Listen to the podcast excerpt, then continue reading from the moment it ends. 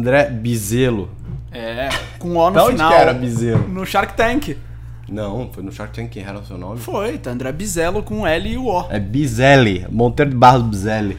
É, lá botaram, a gente mandou 415 documentos pra botar o nome errado lá. Foi lógico que apareceu o Bizelo. É, eu te zoei por um bom tempo disso, até, até hoje. Ah, 2016? Faz 5 anos e meio que a gente fez já. Dé, eu vou te explicar qual que é o intuito. Então, eu tava te contando antes que demorou para construir, para sair o produto. E aí, o que, que eu fiz? É, eu não tinha muito o que fazer, porque não sou eu que desenvolvo o negócio, então mãos meio atadas e eu não tinha produto para anunciar, né? Tipo, ó, tá chegando tal, não tinha desenho, não tinha porra nenhuma. Então eu falei, pô, meu público é triatlo, meu público é corrida tal, preciso ter alguma relevância nesse mercado, porque eu não, não sou um atleta famoso, sou ninguém. É, então vou começar a- um Instagram. Ainda não é, né? É, ainda. vou começar um Instagram, tipo, desses meio. é, sei lá, sabe desses tipo de futebol que posta notícia, posta de tudo? E comecei e me botei a meta, cara, vou postar, fazer oito posts por dia e vou interagir nos stories. Tá. E aí comecei na época que era Z2 Performance. Aí falava de performance, falava de treino, falava de notícia do, do mundo de triatlon, de ciclismo. E, cara, um puta trampo, todo dia, né? Oito posts, né? Você pensa, né? Lembra na época de curry. Sim. Pô, fazer um post já enche o saco, imagina oito. No outro dia eu achei no nosso Dropbox a, a pasta dos que a gente deixava Aliás, a de gente imagens. perdeu a senha pra aquele Instagram? Porque o Vini veio me pedir outro dia, eu falei, mano, não sei, eu passei pra vocês aí, eu me deletei aqui. Porque era um puta Instagram trabalhoso, velho, 20 mil Não, tem 20 e pouco. Não, a gente precisa ver, alguém deve ter a senha ainda. Cacete, enfim. Aí, enfim, era o mesmo trabalho, né? Porque no, começo da a gente não tinha muito conteúdo, a gente fazia post de piada tal. Não, eu lembro que a gente ficava caçando assim, ah, você tá fazendo o quê? Puta, não, tô, tô com nada, agora tô com umas horas livres. A gente ficava Vai caçando foto, possíveis é. posts, ah, É. então vou tirar foto, não sei. Não, É. e essa pasta, a gente tem essa pasta no Dropbox até hoje. De, Eu sei, eu tipo, potenciais posts, assim, era Inclusive eu tipo. preciso deletar, porque ela carrega um. um Ah, lógico, um monte de bruto, imagem né? inútil, umas bikes, tipo rinoceronte de bike, aí o cara correndo da, de bike do rinoceronte. Ah, bom, voltando ao raciocínio, aí eu comecei a falar e eu comecei a, a chamar, tipo. a- Na verdade, não era nem um podcast, eu, eu comecei a fazer vídeo. Você lembra? né? Eu ainda tava na Curry. Lembro. Quando eu comecei a, a filmar o processo de fazer Iron Man. Uhum. Que daí isso, isso veio de um outro negócio eu li um livro de um cara que tinha que chama Randy Pausch, que tinha câncer. E ele era um professor de faculdade e ele ia fazer a última palestra da vida dele e ele tá contando co- como que ele ia deixar um legado dele em palestra. Eu falei, caralho, se eu morrer hoje, a Duda não vai saber quem eu sou, tipo, ela vai ouvir dos outros tal, mas eu não tenho gravado um legado, um livro meu. Isso é uma outra história que a gente tem, né, que a gente precisa concluir isso aí. Mas é, não tem um, né, tipo, um documento Vitor. Falei, cara, eu vou começar a fazer vídeo de coisa que eu gosto, né, que no momento era, era esporte e tal, e, e, e às vezes de empreendedorismo também, mas mais de esporte. Que daí, quando ela, se um dia eu morrer, ela assistir isso aqui, pelo menos eu falo algumas groselhas que ela entende. Ah, meu pai era meio idiota, assim, mas ele tinha algum, algum sentido. Era bem intencionado. Era bem intencionado. E, e aí comecei a mexer no YouTube e eu falei, ah, desse YouTube eu, tô com essa, eu tinha, tive que alugar a sala pra abrir o CNPJ, pra ter licença e o caramba. Eu falei, cara, Aquela eu velha com essa história. sala, exato. Aí eu falei, ah, vou botar uma galera pra falar aqui. Aí botei o Gui, botei uns moleques pra falar e tal, aí uma galera começou a acessar e, e comentar. Aí quando eu comecei a ter o produto, eu falei, cara, em vez de fazer só de atleta, vou fazer de empreendedorismo e vou falar sobre a construção da marca, né? Por que, que a marca. Né? Então, tipo, a ideia, beleza, né? se você olhar por fora é só um gel. Mas a ideia era que fosse uma marca que representasse o valor que o esporte tem. Então tem toda uma construção aí, né? De tipo é, é, patrocinar atleta. Então o- o- esse esporte de triatlon hoje tem uma deficiência enorme de profissional porque as empresas acabam não patrocinando eles, patrocinam, sei lá, influenciador, porque tem um retorno imediato mais óbvio, né? O cara posta tem 100 mil seguidores, o atleta que está treinando tem mil seguidores. Enfim, é, tem essa parte, tem a parte do sistema B, que daí então cada coisa que a gente vende, a gente doa o equivalente em caloria, pro Somar, inclusive pro Andrés. O Andrés veio aqui falar sobre a Somar. Eu vi, eu vi, eu vi. É, é, então tem, tem essa parte, tem a parte de reciclagem que daí a gente faz, tem as embalagens que inclusive estão todas aqui. A gente faz a coleta reversa das embalagens.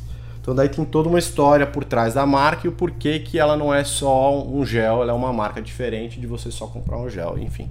E aí como a pessoa também associa isso. É, e aí eu trago pessoas, tra a ideia é trazer pessoas que me influenciam e influenciaram a Z2 de alguma forma a ser o que é. Então cá está o senhor, que é a minha maior influência de empreendedorismo, porque foi quem lutou comigo nas trincheiras do começo da minha história como profissão, como e que trincheiras, carreira hein? na, na Curry, que foi, né, que é hoje, até hoje, a minha maior experiência de, de vida profissional. É, então, na verdade, assim, a ideia não é. O André não pode falar de B2W, então que isso já fique claro. Não vou poder tocar nesse assunto. Até bom porque ele não é muito glamuroso mesmo, então deixa eu falar. É, mas... Não tem nada muito novo. mas é, a ideia, é, na verdade, é, é, falar um pouco de, de, de, cara, de valor, que é, que é o que a gente montou na Curry, então o que que, sei lá, por que, que a Curry foi do jeito que foi, cresceu do jeito que cresceu e, e né, os perrengues que a gente passou e como que a gente passou os perrengues. É, aí falar também de religião, de vida, né? Tipo, eu, eu na hora também de, de pensar o que eu ia fazer depois, tinha muito isso de tipo, né, missão de vida, né? Putz, é foda, né? Você falar missão de vida, mas eu tenho que ganhar dinheiro, né? Eu preciso botar. Agora tem uhum. filho, não dá para ficar também né, gourmetizando todo o trabalho da vida, mas você tem algum propósito, né? A gente, como católico, como é, gente que acredita em Deus e num, num, propósito maior e no porquê a gente está aqui, a gente, eu me pergunto muito, putz, mas eu tô fazendo gel, né? O que eu tô fazendo na minha vida? Eu tava na curry direto, às vezes a gente tava fazendo entrega, eu tô pedalando, fazendo entrega de comida, o que eu tô fazendo? É, que, que, valor que eu estou agregando, meus dons, o que, eu estou fazendo na vida, tá? Então tem muito, muito disso por trás também. Sim.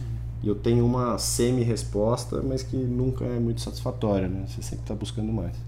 Mas enfim, é isso. Não, acho legal, então, pô, pra seja mim. Seja bem-vindo. Muito obrigado. A não, casa é sua, como sempre foi. Não, uma honra estar tá aqui. Eu acho que assim, putz, é legal falar disso, assim, até porque eu acho que a gente, do mesmo jeito que você falou do empreendedorismo, para mim foi você que me levou muito para esse caminho, né? Então. Te, te desvirtuei. Exato, eu tava indo bem como advogado e vim parar aqui. Não, tô brincando, mas acho que assim, puta, foi muito legal, assim. Eu tava. Quando você convidou, eu fiquei lembrando, assim, acho que mesmo naquela nossa outro projeto junto, acho que pode falar pode aqui. Falar, pode, nosso livro que a gente tá escrevendo, acho que tenho resgatado muito o começo, assim, acho que puta, começando do começo mesmo, assim, a gente é amigo há 20 e poucos anos já. Então, assim, quando a gente começou, acho que toda aquela nossa caminhada junto do, da, da fé, né, nos aproximando, acho que é o catolicismo a gente sempre muito atuante, pô, como que a gente faz mais voluntariado empreender com impacto na época que não era moda, tipo, isso é, ainda não existia. A gente nem sabia que era isso que a gente estava fazendo. Não, acho que até vale depois contar da nossa entrada no sistema B, que eu acho que é. É, representa muito qual é a nossa história, mas acho que assim, aqueles almoços que a gente tinha mensais para discutir ideias de negócio, o que a gente vai fazer, o que a gente não vai fazer. É.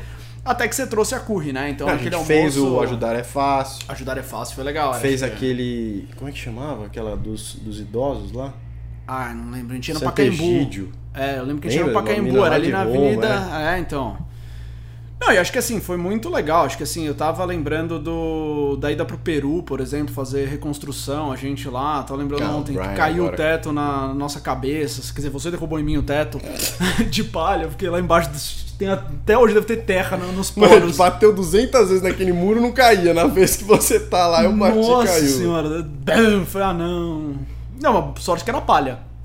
Então, não fiquei soterrado, ainda bem. O Jerry pra... saiu com os óculos é, de poeira. Não, acho que assim, foi toda uma construção. Acho que de. Acho que empreender tem muito isso, assim, pelo menos para mim, assim, a minha opinião de empreendedorismo é um negócio que você tem que ter esse propósito maior. Acho que a gente sofreu muito, assim, é uma jornada muito dolorosa. Se você não tem um norte muito claro, se você não acredita muito, não tem os valores muito bem tipo, construídos, alicerçados, ali, um alicerce muito forte do que você, onde você quer chegar e por que, que você faz aquilo, no momento que vem as provações ali, a tentação, o um momento difícil é oportunidade do mercado, é você vendo seus amigos indo. Então acho que assim, a gente começou numa época muito boa de país, né? Acho que o país estava num momento econômico muito bom. Logo depois entrou uma super crise. A gente tinha acabado de se formar, você vendo todos seus amigos crescendo na vida, tipo, sabe, ah, virando sócio daqui, o outro sei lá o que dali. E era eu e você ali no, na trincheira com as entregas de bike, chovendo, fazendo entrega. Quando dava, biker tirava um veio. salário de 500 conto. É, e era isso, Os assim. bikers achando que a gente era rico. É, falando, não, a gente se mata. Então aqui, tinha os essa, tinha a pressão de fora, Tinha. tinha o olhar a grama do vizinho, tinha o ciclista que era teu funcionário, que às vezes ficava puto com você porque você pedia pra ele fazer a entrega e ele falava, "Ah, esse moleque é um playboy, É, o tá ganhando playboy, dinheiro tá em cima das minhas ali, é." costas e tal. Não, acho que foi, foi uma jornada muito muito completa, vai de empreendedorismo de altos e baixos, assim. Então acho que pegando assim, tentando fazer assim o pré empreendedorismo, acho que a gente teve inclusive nossas aulas, a gente ia dar aula, lembra que a gente deu umas aulas, Sim. e a gente deu aula na Chapel uma vez, não lembro por que a gente foi lá, que é aquela foto que você me Sim. mandou. Aí a gente deu aula em alguns lugares de tipo catequese. A gente fez de tudo, É, velho. a gente ia fazendo junto as Tudo, coisas e a gente tudo. não sabia que isso ia terminar provavelmente numa empresa. Tudo que a gente achava que, que gerava algum bem para o pro próximo, pro, pra, pra, né, que a gente conseguisse compartilhar, a gente fazia. É, e a gente ia, tipo, era legal que a gente sempre fazia meio individual, mas ao mesmo tempo a gente tentava trazer o outro. Então você ia com seus caminhos, eu com os meus no Pax, você com o Andrés no Somar. E a gente, não, vem pra cá, vem pra lá. E aí a gente acabava que os dois navegavam meio que os dois mundos, porque a É. gente sempre fazia muita questão de. Então acho que assim, pra mim o marco foi minha ida pro Chile, quando eu realmente entendi um pouco o meu papel, assim, de tipo, ok, eu não quero mesmo ser um advogado, não quero trabalhar no mercado tradicional, eu quero trabalhar com alguma coisa que eu veja um- uma transformação mais imediata na vida das pessoas. Sim. E aí voltei e encontrei você nesse mesmo momento aqui, então a gente saiu Ajudar é Fácil. Cabe, hein? Ah, beleza. Já tomou meio litro de café, então a gente já nem é acelerado, vai ser tranquilo o ritmo. É bom que quem quiser ouvir num vez e meio lá ou duas, É, não vai ouvir. Não vai conseguir. Exato. a gente vai falar devagar. rápido, seu porra. Uma vez só no máximo. 0,75 pra tentar entender. Então, assim, acho que, puto, ajudar é fácil. Pra quem não conhece, era assim, naquela época, acho que era 2011, não tinha o negócio, tinha, faltava muito isso. Tinha muita gente querendo fazer voluntariado, muito trabalho voluntário legal, as pessoas não conheciam, e aí, putz, o trabalho que ele conhecia não tinha fit com o que ele queria. Exato. Então, ah, eu gosto de trabalhar com criança, só tem aqui a opção de trabalhar com idosos e vice-versa. Eu quero trabalhar com esporte, não tem.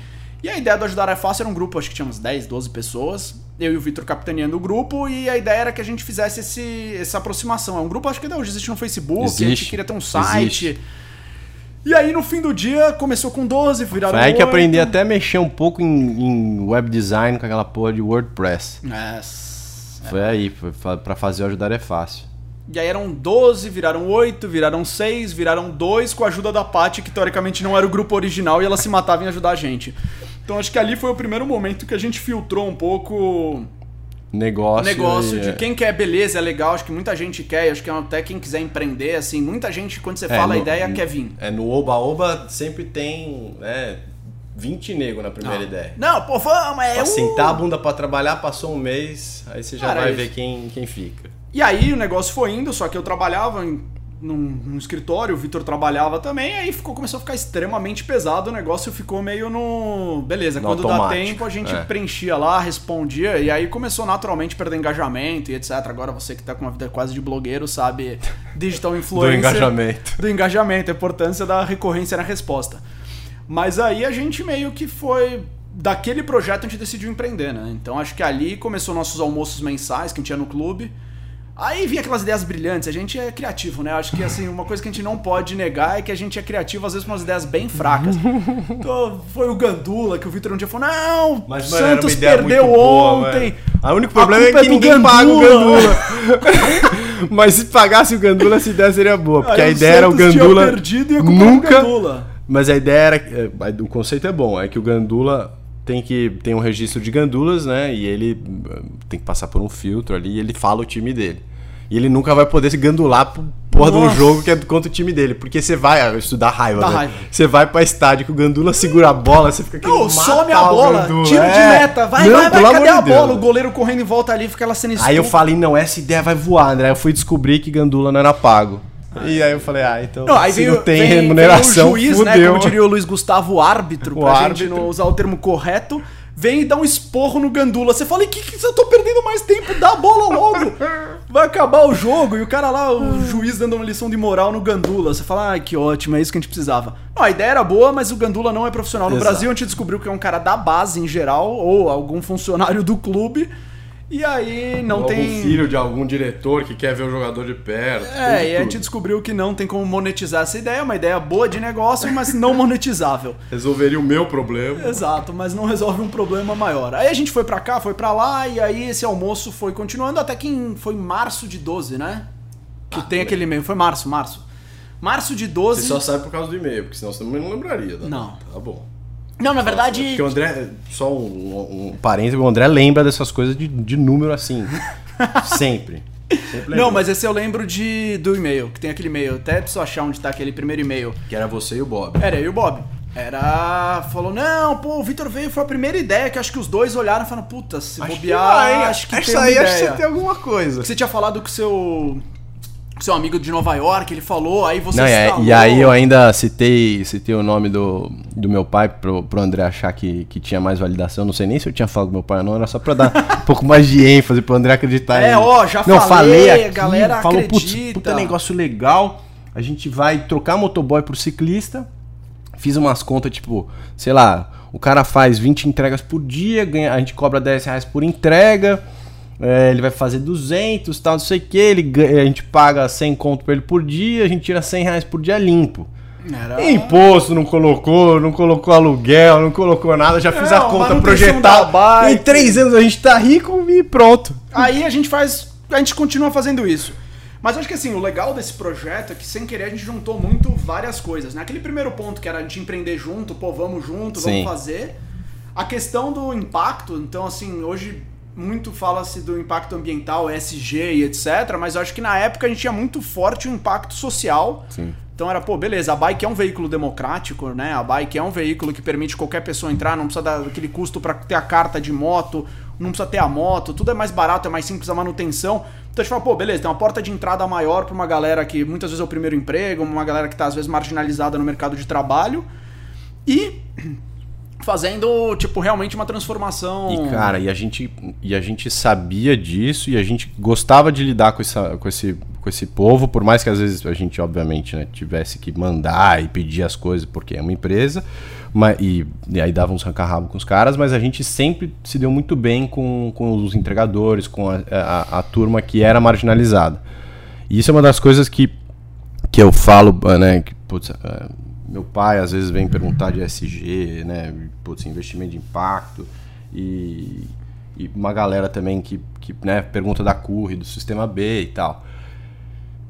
Muito, né, é muito difícil você ter uma empresa grande se transformar em, em numa empresa ou ter alguma parte de investimento de, de impacto ou de SG e tal, porque a forma que ela foi criada, e, né, e- é o que difere a gente da a, a Curry, né, de uma empresa que foi criada de uma forma diferente, é que a gente tinha isso em nós.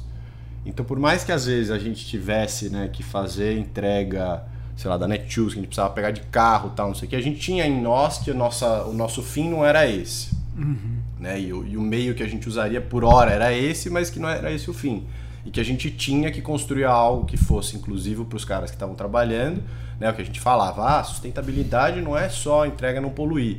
Sustentabilidade é o cara que está entregando ter grana o suficiente para ele sobreviver, é o cliente voltar aqui e ter recorrência com a gente, é toda a roda girar. Não, e até a sustentabilidade financeira, que é Exato. aquilo, às vezes você vê o cara falando, pô, a ideia é legal, mas não para de pé. Então ele quer que tenha, sei lá, um marketing gigante por trás pra sustentar. Então você fala, bom, não é sustentável, o negócio não Exato. fica de pé.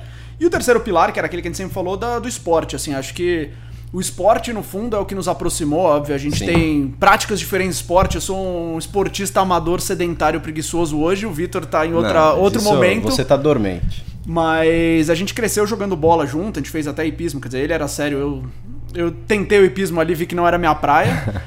Mas a gente fez vários esportes junto, acho que a vida inteira, e inclusive a gente cresceu num lugar que a bike era o nosso meio de transporte, né? Então a gente conseguiu trazer de volta o negócio do começo da nossa amizade. A gente tinha, a gente tinha um- fora de São Paulo um lugar que a gente frequentava. E nossas casas eram próximas, a gente ia pra casa de um pro outro de bike. Então acho que a gente conseguiu resgatar isso num, num negócio. E Sim. acho que falando isso que tava falando de SG, acho que é muito isso, assim, acho que tem um negócio que as pessoas precisam ter mais clareza, é não é 0 a 100 de uma vez, você não vai conseguir mudar do nada pra totalmente. Acho que é isso, é um projeto de construção. Então, às vezes, você uma etapa do processo ainda não vai conseguir ficar sustentável, tudo bem, se você mudar pelo menos uma, você já tá melhor do que você tava Exatamente. ontem. E é um exercício de todos os dias fazer um pouco mais, Sim. todos os dias mudar um pouco mais, puxar mais a corda e, e testando o seu. É. onde você consegue chegar, né? É, Então. e é, mas é muito mais difícil quando você tem que se transformar SG do que quando você nasce SG. Né? E quando Ah, sim. os fundadores têm isso em- em- neles de, de base de valor, né? Da gente putz, querer retribuir, querer fazer uma coisa diferente, querer ter sustentabilidade no negócio. É, até porque precisa medir com uma. É engraçado, assim, é o famoso usar outra lente ali, né? Porque se você olhar com os olhos de. Só de negócio, como sempre foi olhado, muitas vezes a gente tava tendo, tomando a escolha errada em contratar esse tipo de. Pô, você tá contratando gente que acabou de sair, egressa o sistema penitenciário. Ah, você pode ter esse impacto, esse impacto, esse impacto negativo na empresa por causa de. Ou você pode olhar com a ótica de, pô, beleza, eu vou gerar isso, isso, isso, porque eu tô gerando uma transformação, é, é o que eu acredito e etc. Então, se você tentar é, olhar SG com um olhar antigo, pensando no futuro, não vai dar certo. Você precisa ter essa lente, você precisa trocar essa lente, entender. Às vezes, nossos papos com os bikers, que eram super duros, às vezes. É, só dar um parênteses. O que, que é SG? Pra quem não sabe o que é SG. Não, beleza, são três frentes, Que que basicamente. O meio, a primeira é ambiental, a segunda é social e o terceiro é de governança, que é mais transparência, ma- uma questão mais de. Sim. É, de. É, transparência mesmo, assim, de processos mais lisos, mais limpos, mais claros, mais fáceis É, de. Menos obscuros É. e- e- e idôneos, né? Exato. Então, assim, acho que. E aí a gente trabalhava muito, é legal, até uma frase que eu ouvi numa favela do Rio de Janeiro, falando sobre SG, a questão do S. Que o cara fala que o S tá no meio, o social não é à toa, que ele é o, ele é o recheio do sanduíche. Então o cara falou, cara, o S é o recheio, não adianta. Se você esquecer o social, né? não- os outros dois não, não dá pra gente falar de só questão ambiental sem falar de social, não dá pra gente falar de Sim. governança e transparência sem falar de social. Então acaba que tudo permeia ali o social. O social é o conector, né? É o recheio do, do sanduíche. Então acho que assim, foi legal a nossa jornada e acho que a gente olhava muito o biker individual, assim, cada biker como uma pessoa com uma história e a gente tentava usar uma lente para medir, para melhor tratar aquela situação, né? Então assim, ah, tivemos situações bem complicadas, eu acho, tanto de é, falta de respeito, acho que até ameaças aqui ou ali, acho que não, não dá pra falar que foi uma jornada tranquila disso, a gente teve até BOs, né, feitos na, na polícia em relação a isso. Mas quando a gente olha o 80-20, eu acho que a maior parte deles a gente conseguiu mudar a vida dessas pessoas. A gente estava até antes de entrar aqui conversando sobre vários dos que passaram. Acho que não lembro agora de cabeça, mas talvez mais de 500 pessoas tenham passado pela Correiros nesses, nesses vários anos, nesses sete anos antes da, da venda. E eu acho que a gente transformou a vida de grande parte deles, Porra, assim. Então, até uns que a gente não A- sabe. as- cara, pensa a diferença desse cara. É, é 18, 20 anos, não, não tem pretensão de fazer faculdade. O cara tá ali, talvez, ou no primeiro emprego, ou é tipo, né, o segundo, o cara tá vindo de um emprego que. E, e o jeito que a gente fazia as entrevistas do cara. O cara nunca tinha passado por uma entrevista, não sabe o que, que era, né? Tipo, ele, ele chegava muitas, muitas das vezes e não sabia o que falava. Você lembra do Marcos? Lembro. O, o- o Marcos não sabia falar, velho. Aí você lembra que o Marcos virou? O Marcos depois ele falava, ele, ele liderava ciclista, ele fazia teste. Então era, é, era nítido que essas pessoas não tinham nem noção das oportunidades que poderiam aparecer pra eles. Assim. É, e a gente começou com aquele modelo antigo, né? Pô, traz o currículo. A gente falou, cara, que currículo? É. Os caras, tipo. Aí a gente foi tirando o currículo, o cara só aparecia, aí a gente fazia uma entrevista pra tentar meio que preencher um currículo, entender. Não, e foi. A gente fez um livro que já era o currículo. É. Que pra gente não precisar toda vez, né? Fazer, já tava tudo ali, assim. Você só preenchia. É. Não, e é legal, até falei com o Marquito semana passada, putz, ele tava com a bike daquela época. É, ele me pintou de mandou foto, é. é, ele mandou foto. Tava bonita. Não, eu acho que é muito essa história da gente transformar. Outro dia eu encontrei um ex-biker nosso, que foi biker acho que em 2014 ou 15, ele ficou três meses. eu de fato É, não lembrava. lembrava dele. E aí ele falou: Não, putz, eu tinha acabado de sair, tinha sido preso, tinha acabado de sair, vocês me deram a oportunidade, eu fiquei pouco tempo, mas foi o tempo suficiente para que outro emprego me contratasse. Então isso é outra coisa que a gente descobriu na época, né? Que quando a pessoa logo que saía ou depois que saía, o primeiro emprego dela era muito difícil. Então acabou que a gente virou muitas vezes trampolim de emprego. Sim. Então o cara entrava, trabalhava três, seis meses de biker. Estando empregado com carteira assinada, na época todos os nossos bikers eram carteira assinada, o cara conseguia um outro emprego. E aí. Delícia, hein? Essa, era, essa foi, um, Nossa esse foi um mega desafio da vida também. Era. Não, e, e as contas, que a gente não tinha a menor ideia que quando o cara carteira assinada tinha imposto aqui, imposto ali. A gente fez a conta, nosso primeiro business plan. Ô, Jomão! Era, ligava, nossa, senhora. Nossa senhora, Jomão. Não, nossos contadores vão todos pro céu. A gente. Nossa. Mas, é, mas a gente tava falando do teu irmão, que tá empreendendo também, e de um jeito né, muito mais profissional do que a gente fez. Mas, cara, eu acho que do jeito que a gente fez foi. É, para mim, não tem como eu ter aprendido mais sobre pessoas, sobre é, sociologia, sobre psicologia, sobre construção de negócio, criação de valor, criação de marca, percepção de marca, é, do que do jeito que a gente fez. Que é começando do zero e tendo que criar valor e tendo que gerar valor, não só para nos sustentar, mas para o entregador também. E aí criar uma condição melhor para ele, porque às vezes o que a gente achava que era bom para ele não era, né? E ele valorizava outra coisa. É... Não, isso é legal pensando em produto, assim, é. acho que assim, a gente pensando como um todo, não em produto, mas assim, a gente acha que a gente sabe, então era aquilo, a gente... Não, porque se a gente fizer isso aqui pro biker, a vida dele é. melhora. Daí eu falo, cara, eu não quero isso. Aí você fala, opa, Exato. Então era aquilo de aprender a entender o, o, cliente, né? Então, no fundo, é, beleza, ele era nosso funcionário, no nosso cliente, mas a gente estava num momento de construção de. Acho que hoje, quando você fala entrega de bike, é um negócio que todo mundo olha e fala, ah, lógico, tem um monte de bike é. por aí. Lembrar que, cara, quando a gente não abriu não tinha ciclovia. Véio, Faria Lima e Paulista não, existia. entregador de bicicleta. Você viu o cara de pão que tava na esquina pra casa é. do vizinho. Não, a ciclovia da Faria Lima, a gente tava na inauguração, a da Paulista. É, tipo, acho que era outra cidade, a cultura é. bike não existia. Era então, assim, cidade.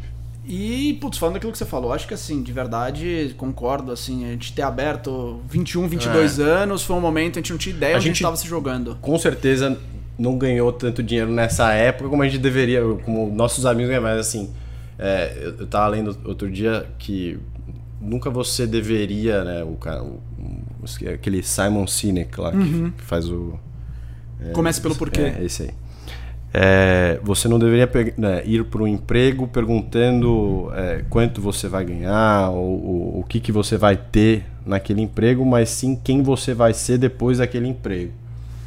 E partindo e olhando por essa lente, foi o melhor emprego que eu poderia ter tido, porque quem eu me tornei hoje e a pessoa que eu me considero, né, uma visão de mundo muito mais é, nítida, aberta e, e, e com noção de construção das coisas por conta daquilo, por conta dos sofrimentos que a gente passou. Não, hoje em dia eu acho que assim, é muito difícil.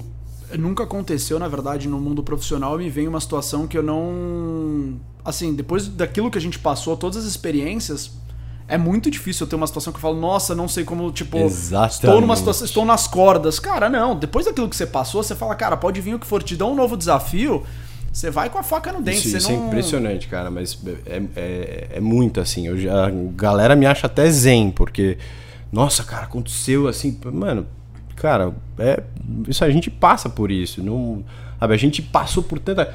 Uma das coisas, por exemplo, morte de um dos funcionários. Isso foi uma das coisas que a gente, quando a gente, quando aconteceu, a gente falou, cara, isso a gente não vai conseguir passar. Sim.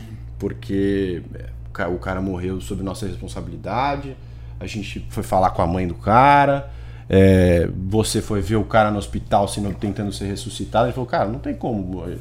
E, não, e aos poucos a gente, cara, aparecendo lá, conversando com o ciclista, dando as caras, foi no velório, fez toda a parte difícil, falou com a mãe fez todo o processo de, né, de reabilitação dos entregadores que estavam com medo daí de fazer entrega. Putz, que que não, a e a gente, quanto processo? tempo a gente não passou que tocava o telefone no meio do dia de e algum biker gelava. Falava, é, qualquer não, coisinha. Toda vez que você me ligava, eu, ah.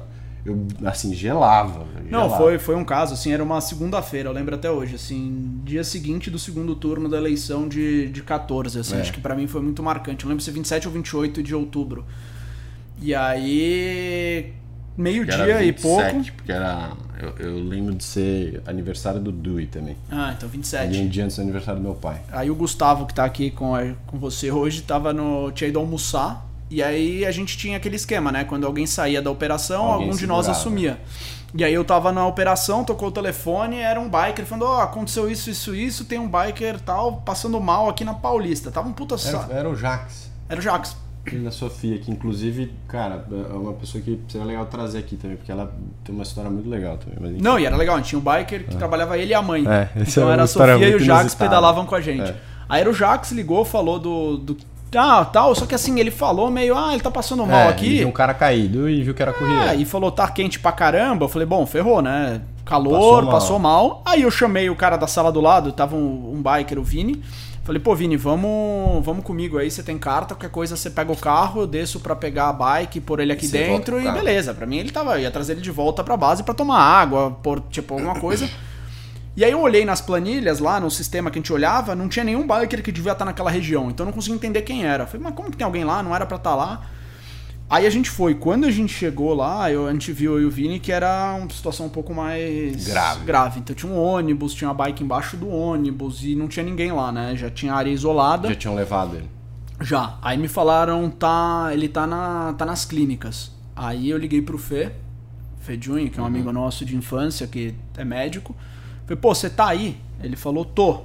Falei, cara, preciso de uma ajuda, tô indo pra aí, mas me dá uma. Dá um me sinaliza. up é, é. o que, que tá acontecendo?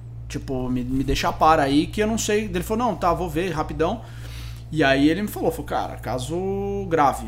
Aí a gente chegou, eu não sei direito essa parte, minha, minha cabeça meio que apagou, assim, eu lembro o take eu, tipo, saindo do, da Paulista e eu já dentro do- da sala ali, eu não sei como, eu fui parar quase dentro da sala de... De operação De ali. operação. Aí eu fiquei lá, acho que durou, não sei, eu não tenho noção de tempo disso, assim, eu perdi. Mas não conseguiram. Não, não deu pra reanimar e, e aí me deram a notícia. Eu lembro até hoje, assim, ó. Eu falei, cara, eu sentei no chão lá no meio do hospital, um monte de gente passando. Ah, não pode sentar. Eu falei, meu, tipo, foda-se. Passa por cima de mim, faz o que quiser. Cara, eu não. Aí, pô, não sei o que, nananã. Aí, cara, até sou muito grato ao Fê. Ele apareceu essa hora, não sei da onde, não sei direito o que aconteceu, não sei. E aí me botou num canto. Eu demorei um tempinho, consegui retomar as forças, aí eu te liguei. Foi a hora que eu liguei pra você. Eu falei, Vitor, não tinha te falado ainda, Meu porque. Deus. É, porque eu não tinha ligado. Eu falei, ah, Nossa. Biker passou mal na Paulista com calor, vou ligar cai, e falar, ô. Vitor, Nossa, o cara cai, baixou a velho. pressão, pressão. Então eu falei, ah, não precisa. Aí quando você entra lá e eu vi que o negócio era diferente, eu também não lembrei de ligar, porque eu falei, cara, sei lá, entrar um negócio, aí quando eu falei, não, agora chegou a hora de realmente não ter o que fazer. E cara, eu acho que pra gente dói mais porque a gente tem toda essa história que a gente contou no começo, né? Que era muito. né, a gente falava que era família, né? Do, do Correiros, o cara ia lá, todo mundo conhecia o cara, a gente fazia pizzada, ficava na mesma sala que os caras, não é? Tipo, acho que quem olha de fora não tem a noção, tipo, que não é um rap, um iFood da vida que a gente não tem o contato com o cara. Não, a gente sabia, Que era- eu lembro que ele era triatleta. né? E ele tava. Não, ele era inclusive- muito, ele era muito forte, ele era da, da concorrência, ele era da carbono. Ah. Ele era um cara que já tinha flertado de vir trabalhar com a gente e, e antes não tinha conseguido, aí, e aí ele veio.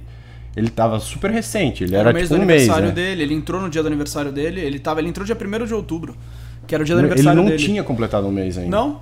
E aí era o. Ele postava um monte de foto, ele tava super feliz. E aí essa subida pra Paulista, inclusive, era um treino pro triatlon. Era o tubo rosa, a foto dele Ah. com. Nossa, era muito foda. E aí. E o negócio é o seguinte: quando você tem um sonho. E, e aí, né, assim, beleza, depois olhando racionalmente, você fala, ah, isso ou aquilo, mas no momento a gente podia- sentia que o nosso sonho. e tal, não sei o que, óbvio. É, pra gente, a sensação no momento é que o nosso sonho tinha matado alguém. Exato. Então, foi um momento, assim, muito duro. Então você pega isso e aí você sai de hoje pra um cara que fala: Não, vai, não vai lá, fudeu, porque não chegou carregamento aqui no Não. mercado. Você fala: Véi, não morreu ninguém? Não. Então respira aí que É vai dar, a gente dá um jeito. É, a gente sai, dessa aí a gente sai. Não, não tendo acontecido nada, a gente vai dar a volta. E aí, foi engraçado, eu lembro muito, pra mim, acho que o grande marco da, da minha vida profissional foi talvez esse dia e o dia seguinte. O dia seguinte foi o renascimento ali, foi meio que um... A gente naquela É, a reunião... gente perguntou pros caras, a, né? a gente fez uma... A gente fez uma roda ali de Pai Nosso e perguntou pra eles. Falou né? assim, a gente foi, fez uma decisão colegiada se a gente devia manter a empresa ou fechar. Na É. época a gente não tinha investidor nem nada, era eu e É. o Vitor, então Falou, assim, cara, beleza. pra gente, assim, a gente tá destruído. Ó, Se vocês não, não tiverem com a gente aqui e não quiserem ficar, a gente dá tchau pros Aí a clientes gente falou. fecha. É, a gente falou todo mundo, ó, quem quiser não se sentir confortável, a gente demite pra ter a multa do FGTS, Sim. poder, etc. Então a gente falou, beleza, é uma circunstância que a gente topa demitir. E, e foi assim, eu não lembro agora o número, mas a gente devia ter uns 15, 20 bikers. Eu lembro que dois bikers realmente pediram, um deles, inclusive, é o que tava na cena, né? Acho que foi muito Rovini. forte.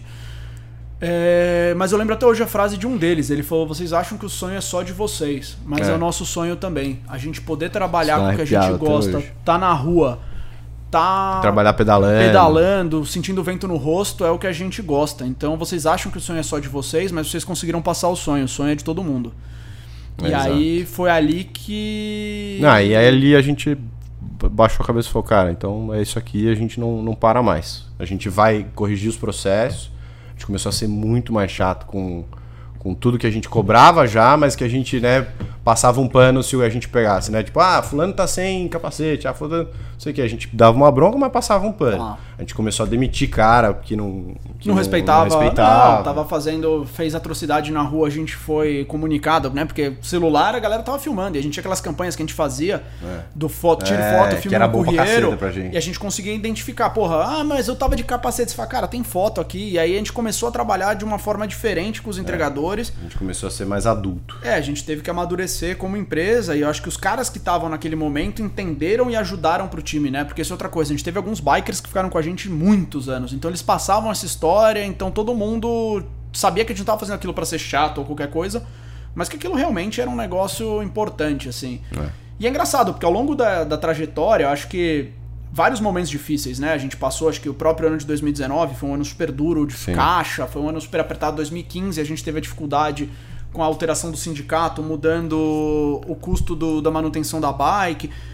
Eu sempre voltava a minha cabeça pra esse momento e falava, beleza, já passei por coisas piores e o segundo, esse sonho não é meu, esse sonho é nosso. Sim. Então eu me sentia meio obrigado a criar uma solução ali. Então acho que eu e o Vitor a gente trocava muito, acho que era um, um pensamento dos dois. Mas a gente tinha uma obrigação que ali tinham, sei lá, no começo 20, no final, sei lá, 80, 100 bikers, que a gente precisava virar aquele jogo não por mim, não pelo Vitor, mas por nós 100. Sim. Então aumentava o peso, aumentava a pressão. Então esses cabelos brancos aqui, a careca do Vitor não veio à toa. lá. É, eu tô ficando careca também. Fudeu, além de cabelo branco, tô ficando Tá careca. nada, mas Tô, não sério. sabe nem o que é careca, filho. de fui Deus. outro dia, tava aqui no sol aí andando, ficou, voltei careca, com a cabeça doendo. fui na farmácia. Bem-vindo à minha vida. Eu falei, pô, mas da onde tá? O que, que aconteceu? Tá doendo minha cabeça. Daí a Fê falou, "Ah, tá vermelho. Eu falei, ih, tá faltando cabelo. Eu falei, ixi, descobri do jeito doloroso. Mas acho que assim, isso é outra coisa, que eu acho que a gente teve muito apoio, né? Tanto os nossos pais, irmãos e principalmente esposas, né? A Paty e a Fê ajudaram a Sim. gente, assim, sempre on board, porque assim, a gente teve momentos muito difíceis, assim, tanto. E eu acho que é legal falar um pouco, talvez aqui, não sei, da, da parte boa. Então acho que a gente fez coisas fantásticas, assim, pensar que a gente saiu de. Era uma ideia que ia fazer entrega de. Não, era uma ideia completamente louca, Com velho. bike X, Ideia e aí a gente terminou trabalhando com micromobilidade, que é um negócio, assim, sendo uma das primeiras empresas, se não a primeira no Brasil ou na América do Sul, talvez, a fazer o conceito de micromobilidade e aproximar a carga do destino final, pequenos deslocamentos, resolvendo uma puta dor do e-commerce e sendo comprado por um gigante do e-commerce. Então era assim, dois sonhadores, um administrador e um advogado, tipo, ninguém engenheiro fazendo fluxo de operação e não sei o que. A gente criou todo uma desenhando o processo, a gente foi aprendendo, desenvolvendo um modelo de negócio que era interessante. A gente descobriu depois que Cara, tinha é outras empresas prova- querendo comprar. Pra mim, é a prova de que a resiliência pode tudo, cara. Porque do, do tanto de vezes, né? Pra você pensar, isso foi uma caminhada de sete anos até a gente Sete anos. concluir com um final, né? fru- frutífero que foi esse que você descreveu. Mas o tanto de vezes que a gente errou e, e- ou pensou numa coisa, né? Tipo, o, o conceito inicial é, é muito, né? Você para pra pensar, você olha pra cidade, você fala, meu, o cara quer fazer entrega de bicicleta, de micromobilidade, botar galpão. E, e na época que só tinha motoboy, só tinha carro, já as coisas consolidadas, né? Não, você fala assim, cara, já tem umas mercado empresas com margem gigantes. pequena, né? Uma- não é um mercado que você fala, putz, dá pra você fazer uma coisa com uma margem maior, de luxo tal, vender sustentabilidade. Os caras cagavam pra sustentabilidade, a gente batendo na porta, cacete, como a gente vai vender esse negócio? Não, Então- e era aquilo, ah, aí vem aquele discurso, não, você pode pôr um preço extra porque é sustentável. Você fala, Ah, cara, isso aí vai. no livro funciona. o cara do mundo verde, velho. Não. No Shark Tank, essa história é muito boa. O... Cortaram, graças a Deus, essa parte. do- A gente foi na primeira edição do Shark Tank e a gente já tinha captado, então a gente não tava bus buscando investimento, a gente queria mais aparecer lá e, e, vender. E um dos caras lá era o cara do Mundo Verde. E foi eu e o André, e a gente entrou com a bicicleta, fez todo o show lá e tal. Aí o. Foi uma camiseta cinza, tava quente, começou a ficar com pizza na não, camiseta. E a gente coisa... fez o pitch bonitinho e tal, não sei o que. O, o Apolinário fez uma oferta lá tal. E aí o, o Wizard, que é o dono da loja do Mundo Verde, eu não sei se ainda é, mas enfim, na época era ele veio com um conselho pro André. E qual que era o conselho, André? Pô, não, vocês estão precificando errado o produto. A então eu falei, ah, é? pois não, é, pô, legal. Qual que é ah, o. Dá uma dica aí então. É, não, porque assim, entregas sustentáveis, vocês têm que pôr um markup ali de marketing. É posicionamento da marca que está contratando. É, as empresas cobrando muito baixo. As, você não tem que se comparar com a entrega normal. Você tem que fazer uma entrega premium.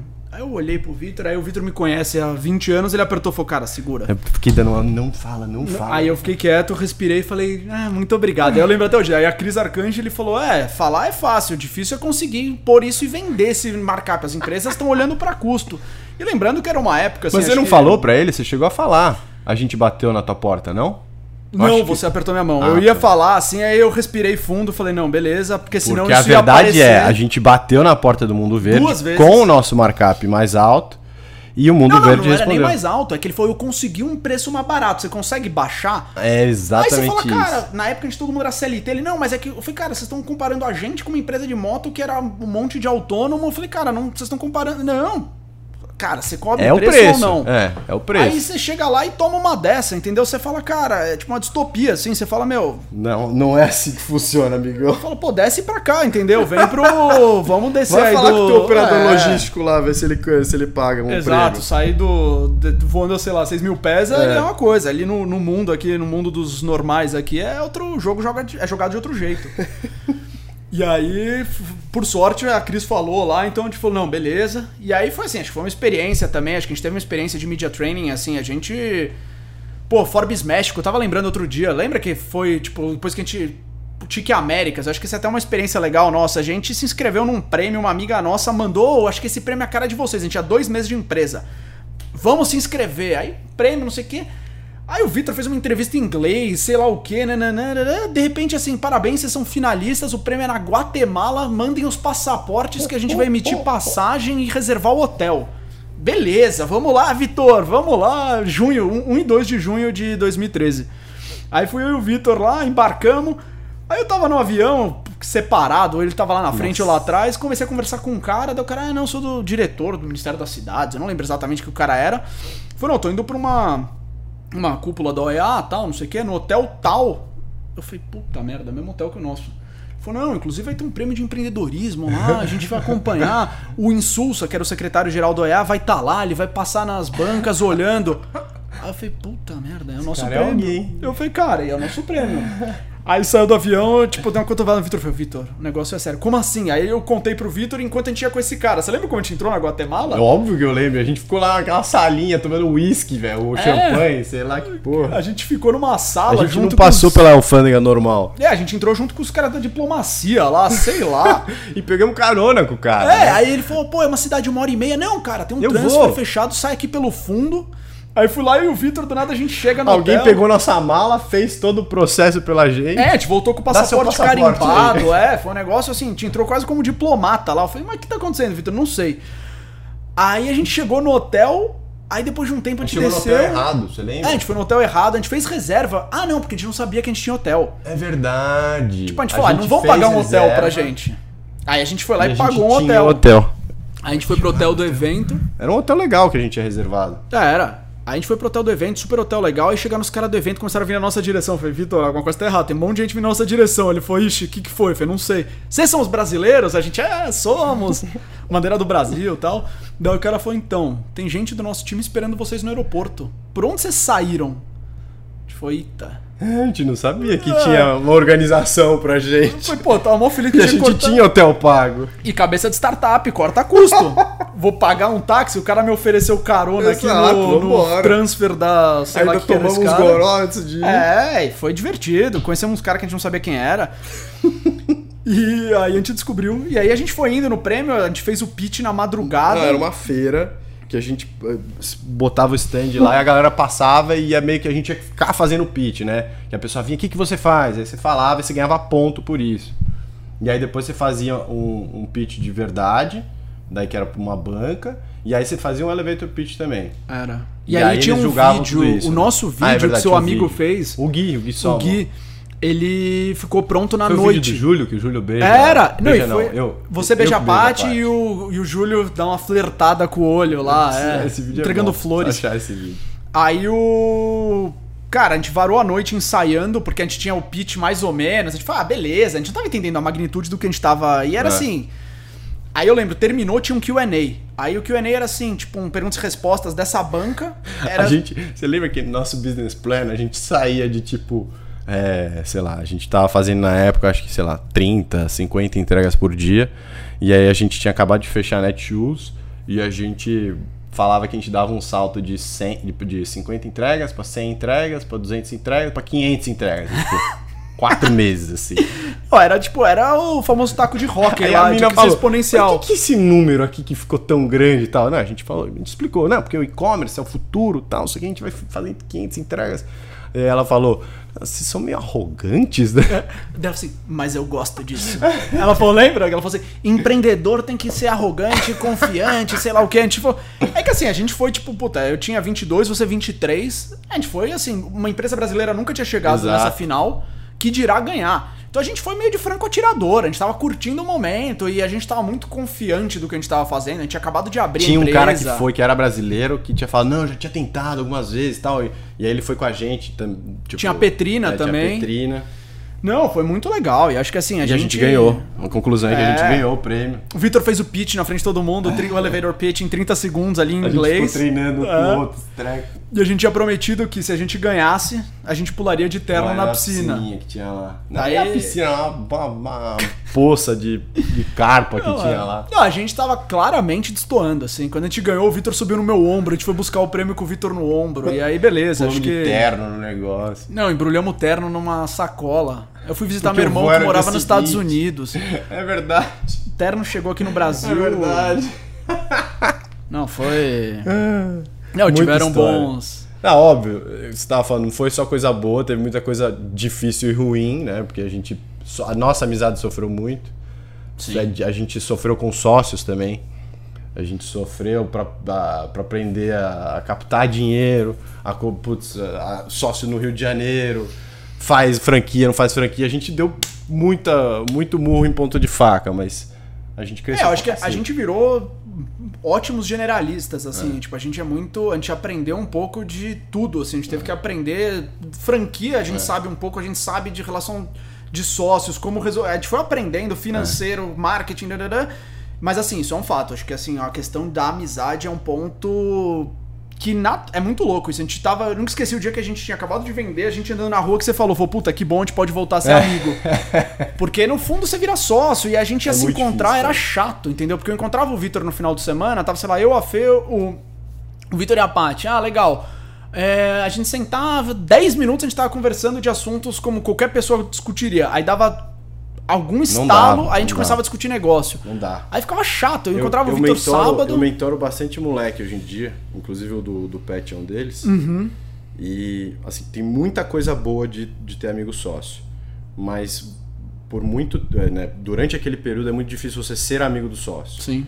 Porque precede o, teu, o negócio, que, né, o filho que você está criando com ele ali, que é a empresa, precede a tua amizade, em tese. É, você ainda tem o carinho pela pessoa e, o e você respeita a pessoa, mas você quer e a pessoa quer que aquilo funcione. Tanto que eu estava tava desenvolvendo a Z2 e você sabe, né? Minha vida hoje é metade treino, metade trabalho e 100% família. Só que muito dos meninos que treinavam comigo, porra, essa ideia é animal, tá, não sei o que, vai decolar, blá, blá, blá. Quero ser teu sócio.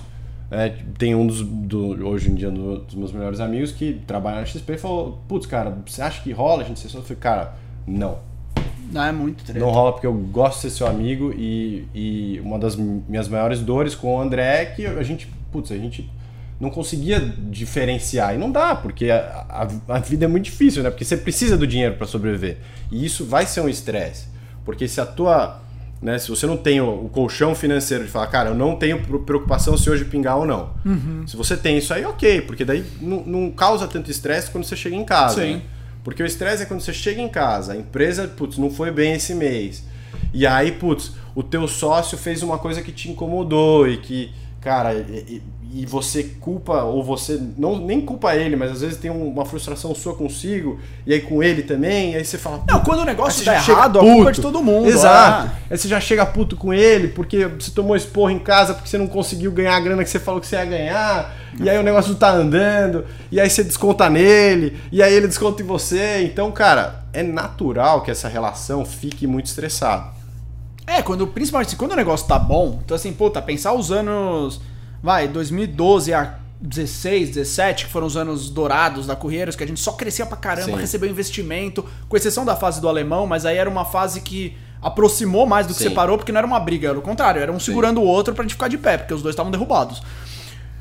Quando começou, depois de 17, que o negócio começou a ficar complicado, o nosso modelo de negócio se mostrou obsoleto, que a gente precisou pivotar. Então a gente pivotou duas vezes ali, de 17 a 19 até a venda. No ano da venda, a gente abriu o ano, eu nunca esqueci aquele primeiro e-mail nosso que a gente tava sem caixa.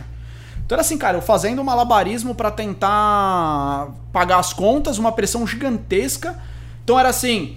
A É, gente teve um investimento que era pra ser e não foi. é, e aí fica um negócio meio tipo. Ah, porra, Vitor com o comercial, eu com o financeiro, é óbvio, um não tá trazendo receita, o outro não tá cuidando bem do caixa. É natural, entendeu? É um negócio que assim. Não tem como Mas você. ao mesmo tempo, né? é, Tipo, tem essa parte, né? Que, putz, dá o pau.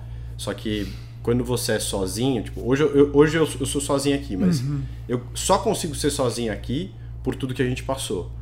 Então, ao- mesmo tempo que eu falo, olha, é, cuidado ao, ao trazer o amigo, mas, tipo, se não fosse você, a gente não tinha. Eu, eu não tinha ficado, a gente não tinha. Eu acho que a gente não tinha feito o que fez. Porque teve muitos momentos que eu me apoiei em você, porque senão não ia Não, e vice-versa. A gente Então, é engraçado Tem isso o ruim, mas, mas se não, não tivesse, Não, também mas não, uma vez me perguntaram, faz pouco tempo isso, até não te contei, depois da venda, etc, É. aqui dentro, já me perguntaram, mas porra, e como que era o CEO? Você era o CEO sempre? Porque depois que a gente vendeu, eu fiquei como CEO. Eu falava, cara, não. Quem que era? Eu falei, cara, não existia um papel fixo. Era assim, eu falei, cara, eu posso te falar ano a ano quem foi o CEO. Porque é muito louco. Tinha momentos que eu tava muito bem e eu era o CEO, momentos que eu tava. E a Vitor gente nunca declarou bem isso. E o Vitor não era o tinha CEO. isso declarado, assim, CEO. Não. A gente era tipo, cara, Co-founder e cuida, beleza. cuida aí, eu Ah. cuido aqui quem tiver que pegar essa bola, pega. Não, e era um momento assim, era tipo, a gente sempre teve aqui, acho que a gente teve uma sintonia muito grande sempre, que era até nas reuniões a gente fazia, a gente não precisava preparar o que cada um ia falar, a gente se entendia e se encaixava e as coisas fluíam. Então tinha épocas que o Vitor tava voando, e aí não fazia sentido algum eu ser naquela época, e tinha épocas que eu tava voando e, e a gente sempre, a gente nunca teve esse ego de falar, puta, o CEO sou Mas eu. isso foi uma das coisas também que, que fudia a nossa relação com outros sócios. Porque a gente não tinha esse ego, e quando aparecia um sócio que tinha, incomodava muita gente. Que era tipo, não, ele quer saber posição, não, ele quer aparecer revista, ele quer fazer não sei o quê. E pra gente era uma coisa natural não querer, porque a gente sempre dividiu e pra gente tava ótimo. E aí chegava um cara que precisava ter posição, né? Tipo, sei lá, nossas discussões com o Rio, com sócios, com não sei o quê. Era, cara, por- sabe, não faz. Pra, pra gente não faz sentido você pôr a tua figura antes da empresa. Sim. Você vai crescer se a empresa crescer. Se a empresa não crescer, foda-se a sua Não, figura. era, eu lembro das nossas entrevistas, era assim, tipo, ah, puta, tem uma entrevista do Jornal X. Puta. Ah, tipo, não quero, vai você, Não, vai- tá bom, vai vai. Quem, quem tem agenda, ah, tal, puta.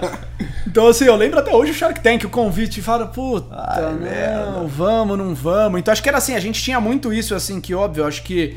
Olhando hoje, a gente podia ter aproveitado Sim, isso como mais, negócio, né? a gente podia ter virado semi-digital influencers aí, sei lá o Fazer quê. palestra, falar. Mas assim, era o nosso negócio. Eu lembro que a gente tinha muito forte aquela cultura antiga de tipo, cara, vamos fazer, vamos entregar e aí a empresa vai falar por nós. Não precisa ser a eu, André ou você, Vitor, que vão aparecer. Era a Exato. Curry. Então era isso, cara. O importante é a Curry. Aí se era eu ou você, era uma consequência. Então era. A gente, putz, tanto que era o nosso pitch lá no negócio era engraçado, era em espanhol ou inglês. Aí cada um, tipo, tinha X. Você assim, faz né? espanhol, faz inglês. Então era, acho que era muito isso. A gente teve sempre muito essa divisão, muito. E era o melhor momento, assim, óbvio. O idealizador e fundador do negócio é indiscutível que foi você. Você trouxe a ideia. Mas aí uma vez que a gente embarcou junto não no vale sonho, nada, né?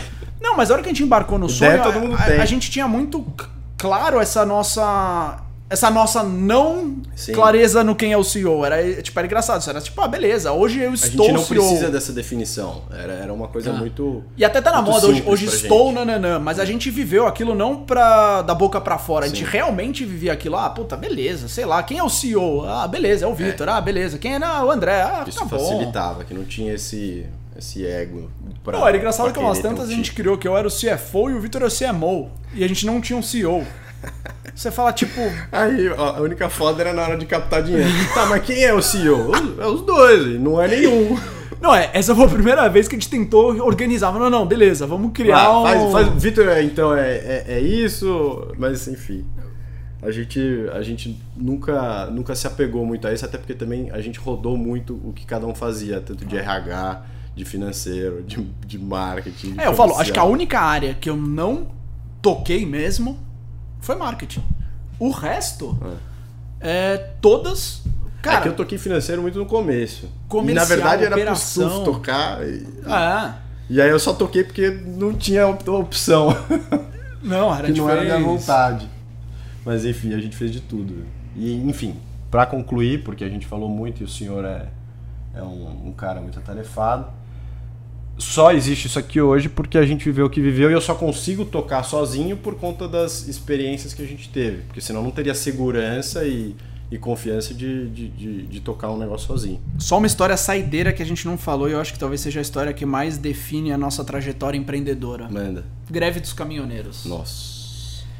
Cara, Vitor comercial, eu ali no financeiro, todo mundo sendo CEO, ninguém sendo CEO, a gente tava nessa aí, cara, estoura a greve dos caminhoneiros. O telefone do Vitor virou assim, tipo. Era ligação atrás de ligação. Telefone de puta. Cara, a gente botou uma lousa, não esqueci. O Vitor escreveu assim, cara, tipo. Isso quem aqui é o que é tá a gente? vindo. A É, gente vai funilar aqui pra pelo menos os melhores. qual tá? que é o critério, qual que é não sei o que. A gente, cara, sala de guerra. E porque a gente era a única empresa, não única, né? Tinha as nossas concorrentes de bike, mas a gente era a maior na época. Era mais conhecida. estruturada pra atender e-commerce. E aí começou a tocar o telefone insanamente. Os nossos clientes querendo passar demanda que antes estavam represadas. Era um momento assim. E Ou aí. fazia com outros modais, né? Com Ah, gasolina. é. E aí a gente falou, cara, temos aqui, não sei o quê. A gente começou a pensar como fazer. E aí o Vitor já tinha a cachaçaria. O Vitor deu um, sei lá, o Vitor tocou pra cachaçaria, conseguiu junto com os caras tentar fazer um jeito que o álcool. Redestilar a cachaça pra virar álcool. Nossa, a gente botou no carro. Tá rodando até hoje aquela Fiorino, tá? Olha lá quem chegou. Opa! Olha os dois. Ó quem tá aí! Esses dois podem contar a história de lá também. Olha lá! Tá contando olha história lá, olha lá. Aqui. Ao vivo? Ao vivo. Ao vivo, ao vivo e a cores. gente, foi mal.